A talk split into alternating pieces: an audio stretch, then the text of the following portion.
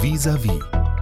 Daniela Kikowski, herzlich willkommen erstmal. Ja, jeder von uns hat natürlich schon mal vom Stoffwechsel oder Metabolismus gehört, ohne eigentlich genau zu wissen, wie er funktioniert. Das ist ja eine durchaus komplexe und gar nicht so einfache Sache. Von daher wird der Begriff aber auch oft falsch verwendet. Klären Sie uns auf. Was ist Stoffwechsel und welche Funktion hat er überhaupt? Also ich umschreibe den Stoffwechsel immer als Summe unserer gesamten Zellen, also alles, woraus wir bestehen, weil wir ein Kosmos sind, ein Organismus sind, der sich ja komplett allein versorgen muss. Das heißt, wir bekommen den Strom des Lebens, die Lebensenergie nicht aus der Steckdose. Mhm. Bedeutet, unser Körper ist ein komplett selbstständig finanziertes System. Und wir haben noch nie einen kostenlosen Gedanken gehabt, einen kostenlosen Herzschlag gehabt. Ja, ein ja. Herzschlag, der nicht bezahlt wird, der findet einfach nicht statt. Und dieser, unserer, unser Körper muss zu jeder Sekunde unseres Lebens so viel Energie herstellen, um alles zu bezahlen. Unser normales Leben, unsere Gedanken, unsere Gefühle, aber auch unsere Organe, unsere Hormone, unser Immunsystem, was uns gesund hält. Und insofern sage ich immer so schön, unser Stoffwechsel ist jede Zelle unseres Körpers, weil alles kommuniziert miteinander. Genau, das ist ja schon mal wahnsinnig wichtig zu sagen. Stoffwechsel findet im Prinzip in den Zellen statt und ohne Nahrungsaufnahme und ohne Verdauung kein Stoffwechsel. Nun haben wir vier unterschiedliche Arten von Stoffwechsel. Kohlenhydrate, Eiweiß, Fett, Mineralstoffe. Sind die alle gleich wichtig für unser Wohlbefinden, für unsere Gesundheit?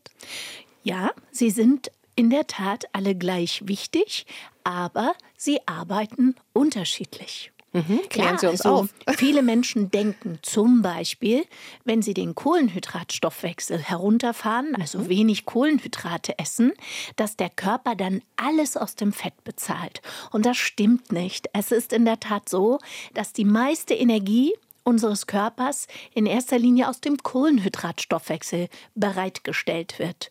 Und ähm, zu einem geringeren zu einer geringeren Menge aus dem Fett oder auch aus dem Eiweißstoffwechsel. Mhm. Am Ende sind das Stoffwechselwege, die die Energie herstellen können, woraus der Körper unser Leben bezahlt, mhm. zum einen, aber natürlich auch Aufbauprozesse von Hormonen, von Stoffen, die für die Kommunikation zwischen der Zelle verantwortlich sind. Idealerweise ist natürlich so, dass zwischen allen wichtigen, gleich wichtigen vier Stoffwechseln eine äh, ausgewogene Balance äh, sein sollte, damit wir eben gesund sind. Nun gibt es vielfach Störungen unseres Stoffwechsels. Was sind so typische Störungen? Welche Erkrankungen sind Stoffwechselerkrankungen? Also ich sage immer, die offensichtlichste Störung, zum Beispiel Übergewicht. Jedes Übergewicht ist ein Stoffwechselproblem. Ja, es wird ja immer gesagt, dass Menschen, die Übergewicht haben, ganz sicher falsch leben. Und das ist viel zu pauschal und das ist so auch überhaupt nicht wahr, ja. weil das würde ja implizieren, dass alle Menschen, die schlank sind und kein Stoffwechsel oder kein Gewichtsproblem haben, gesund leben und alles richtig machen. Und wenn man auch mal in seinem persönlichen Umfeld schaut, ist das ja oftmals überhaupt nicht der Fall. Ganz im Gegenteil. Menschen, die gar kein Gewichtsproblem haben, leben viel sorgloser ähm, und essen, wie es kommt. Und ja. Menschen, die ein Übergewicht haben, was sie ständig bekämpfen, leben oftmals sehr diszipliniert, versagen sich Dinge. Und wenn man sich das mal vor Augen führt, dann sieht man, dass eigentlich jedes Gewichtsproblem auch ein Stoffwechselproblem ist. Und das ist das Offensichtlichste. Und danach kommen natürlich natürlich die speziellen Erkrankungen, die man haben kann, von Diabetes, den man auch als schlanker Mensch natürlich bekommen kann, bis hin zu Tumorerkrankungen, Gelenkerkrankungen, Organerkrankungen, genetische Erkrankungen, ja. Erbkrankheiten. Ja, dessen ist man sich, glaube ich, gar nicht so bewusst. Alles läuft über unsere Biochemie im Körper im genau. Prinzip. Sie befassen sich damit bereits seit 18 Jahren. Sie haben Millionen von Stoffwechsel vermessen. Das klingt jetzt so ein bisschen technisch. Erklären Sie uns doch mal, wie funktioniert so eine Vermessung des Stoffwechsels und welche Daten gewinnen Sie dabei?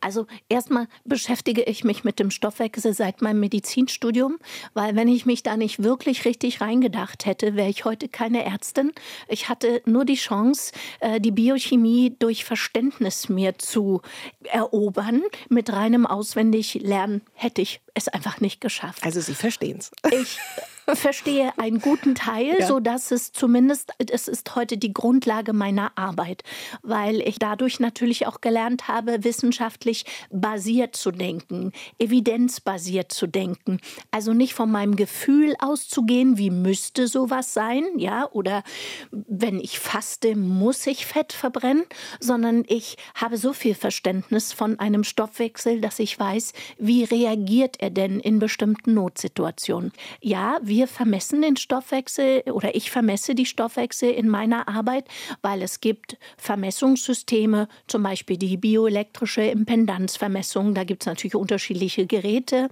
aber auch die Spirometrie, eine Atemgasanalyse, die mir schon zeigt, wenn ein Patient zum Beispiel in Ruhe sitzt oder in Bewegung ist, woraus bezahlt der Körper gerade sein Leben? Mhm. Bezahlt er das aus dem Fett? Bezahlt er es vorrangig aus den Eiweißen der Muskelmasse? Ist die Leistung des Stoffwechsels angemessen? Als Grundlage nehme ich dann den Grundumsatz eines Menschen. Mhm. Ja, arbeitet der Stoffwechsel schnell genug? Hat er sich verlangsamt? Verbrennt er nur noch sehr wenig Fett? Ist er also im Notzustand? Und in der bioelektrischen Impedanzanalyse kann man sehr gut darstellen, was von unserem Körpergewicht ist eigentlich was. Wie viel Muskulatur habe ich? Was habe ich an Körperfett? Wie ist mein Wasser verteilt? Wie ist mein Viszeralfettanteil? Das ist ja das eher gefährliche Körperfett. Und in Summe dieser Vermessungen zusammen mit sehr speziellen oder sehr ähm, detaillierten Anamnesen, aber auch Ernährungstagebüchern verschaffe ich mir zum einen einen Überblick über die Funktion des Stoffwechsels, aber gleichzeitig aber auch über seine Historie. Ja. Was hat dieser Stoffwechsel schon erlebt? Was musste er schon alles ertragen?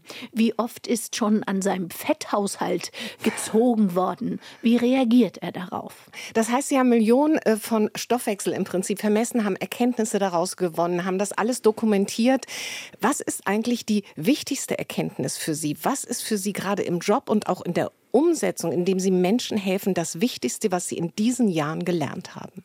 Die Historie ist viel interessanter. Ich habe im Studium schon erkannt, anhand der Stoffwechsel, dass diese einfachen Ratschläge wie lass die Kohlenhydrate weg oder iss überhaupt nichts, überhaupt nicht funktionieren kann. Und ich habe dann einen Teil meiner Facharztausbildung in der Orthopädie gemacht. Und da sind ja doch sehr oft übergewichtige Menschen, die wirklich Schmerzen haben, ja. ob es Bandscheibenvorfälle sind, Knochenprobleme haben. Und die Arztkollegen haben dann immer gesagt, ja, essen Sie zu äh, sie essen zu viel, ja, nehmen sie ab. Und diese Patienten waren immer ganz äh, traurig, ganz unglücklich und haben immer gesagt, ich esse gar nicht mehr so viel. Und ich wusste, dass die Recht haben. Ja. Mir war das, ich, für mich war das komplett plausibel, dass ein Mensch, der ständig unter Schmerzen leidet, natürlich alles versucht, von seinem Gewicht runterzukommen. Und dann brach die Biochemie wieder in mir durch, sozusagen. Und ich habe mich dann auf dieses Thema Ernährungsmedizin spezialisiert. Und genau das, was mir schon vor 20 Jahren klar wurde, ist, dass der Körper in der Lage ist zu sparen, dass der Körper ein adaptives System ist, der sich an sein an sein Umfeld anpasst, an seine Lebensbedingungen anpasst.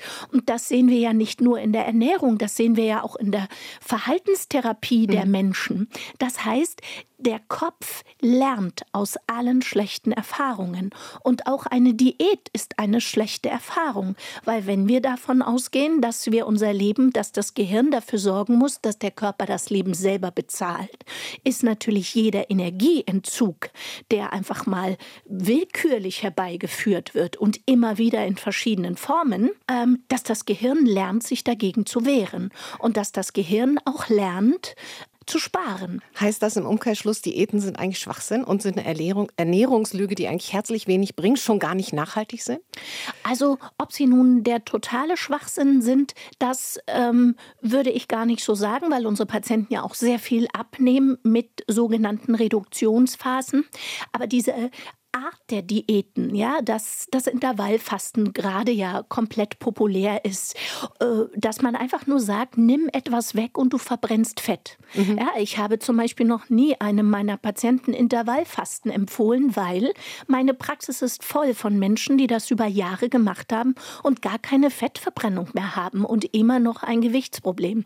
Es geht immer darum, sie müssen sich individuell die Funktion eines Stoffwechsels anschauen und müssen dann entscheiden, kann ich dem jetzt mal für einen kurzen Augenblick etwas streitig machen und damit die anderen Stoffwechsel wie Fett oder Eiweiß ein bisschen härter in die Zange nehmen mhm. oder muss ich einen Stoffwechsel erstmal durch Ernährung wieder äh, in Frieden bringen, mit dem die Friedenspfeife rauchen, damit er mir überhaupt wieder vertraut und ich langfristig Gewicht abnehme? Daniela Kikowski, was ist mit Menschen, die wirklich adipös sind, die also wirklich stark übergewichtig sind und das nicht alleine in den Griff bekommen? Wie kann man diesen Menschen helfen? Also bei uns in der Praxis, Praxis, ist das so, dass es dann bei uns ein Erstgespräch gibt, eine Ersttherapie. Wir zeigen einen Weg auf, wir trainieren mit Menschen den Weg und wir haben jetzt zum Beispiel nach 18 Jahren Erfahrung auch eine eigene Software entwickelt, sodass die Menschen, die dann langfristig abnehmen müssen oder ihr Gewicht halten wollen, über unsere Software zum Beispiel weiterhin gecoacht werden. Sagt Daniela Kilkowski. Ich bedanke mich ganz herzlich für das Gespräch. Ja, wenn Ernährungslügen Körperverletzung sind, dann haben Sie eine echte Mission. Ich wünsche Ihnen viel Erfolg dabei ich danke in Ihnen. Ihrer Aufklärungsarbeit. Dankeschön. RBB 24 Inforadio vom Rundfunk Berlin-Brandenburg.